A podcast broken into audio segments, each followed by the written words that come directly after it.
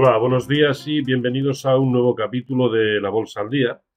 Y antes de comenzar, y como siempre me van a permitir que les invite a, visitar nuestra página web www.robertomoro.com, en el que encontrarán un detalle, bueno, en primer lugar de nuestra faceta de, formación, eh, con un curso básico, un curso avanzado, así como el curso cara a cara, en el que, pues lógicamente, trato de, adaptarme al nivel de, cada cual, eh, de cada uno de los que lo, solicitan, eh, como punto de partida y eh, adaptándolo pues a las necesidades o las carencias de cada cual. Bien, por otro lado, también damos detalle de los servicios que, ofrecemos a través de la agencia de, Esfera Capital en, temas de asesoramiento de gestión discrecional de carteras, de gestión en, sociedades de inversión colectiva, tanto en SICAPs como en fondos de inversión, en planes de pensiones, así como directamente la intermediación en, absolutamente todos los mercados y herramientas. Eh, también eh, damos cuenta de los nuevos servicios que, eh, ofrecemos, un consultorio todos los martes y todos los jueves.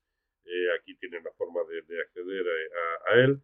Los últimos encuentros que que he tenido en los, medios eh, de, comunicación y así también como la forma de acceder a nuestro eh, informe diario. Bien, todo aquí tienen la, forma de, contactar eh, a través de teléfono o, de mail y bueno, pues espero que sea de, su agrado. Sin más, comenzamos con el con lo que es el, resumen, el, actual de los mercados, que la verdad es que no difiere prácticamente nada del que hemos venido diciendo eh, desde hace tiempo. Este es el gráfico del SP500, presenta pocas complicaciones a la hora de interpretarlo. Esto es alcista sin más y punto. Eh, poco más se puede decir. El del Nasdaq 100 exactamente igual de alcista y el del Dow Jones exactamente igual. Quizá la jornada de ayer un poco matizada por eh, las caídas, las correcciones que tuvieron tanto las petroleras como el sector bancario. pero que queda más que compensado por el buen comportamiento nuevamente por enésima vez de, las, de los grandes títulos eh, tecnológicos. ¿no? si acaso ponerle un pero a la situación actual, y es eh, desde el lado de un indicador, a mi entender, tan importante como es el ratio put-call.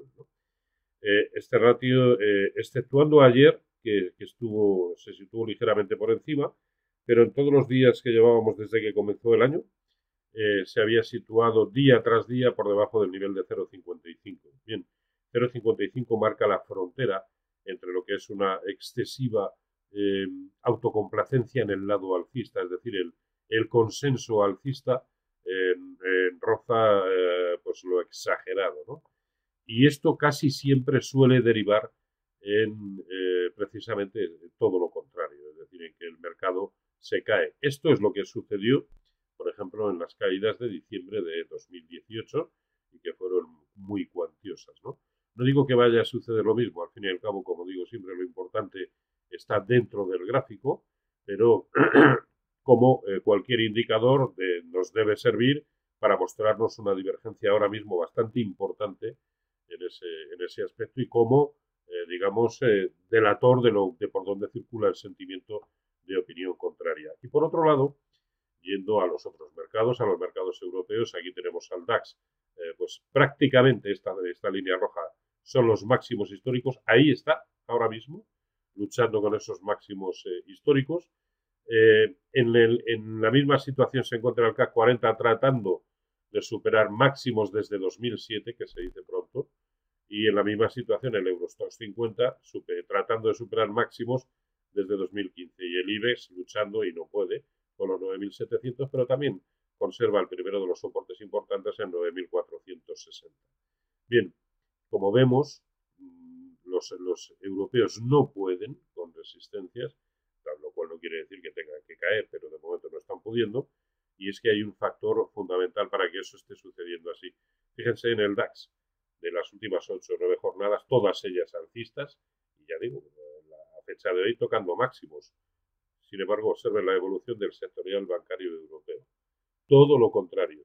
Es decir, en el mismo plazo de tiempo en el que el DAX, el Eurostox, el K40 están atacando resistencias de consideración, el, índice sectorial bancario europeo incluso ha perdido un 5%.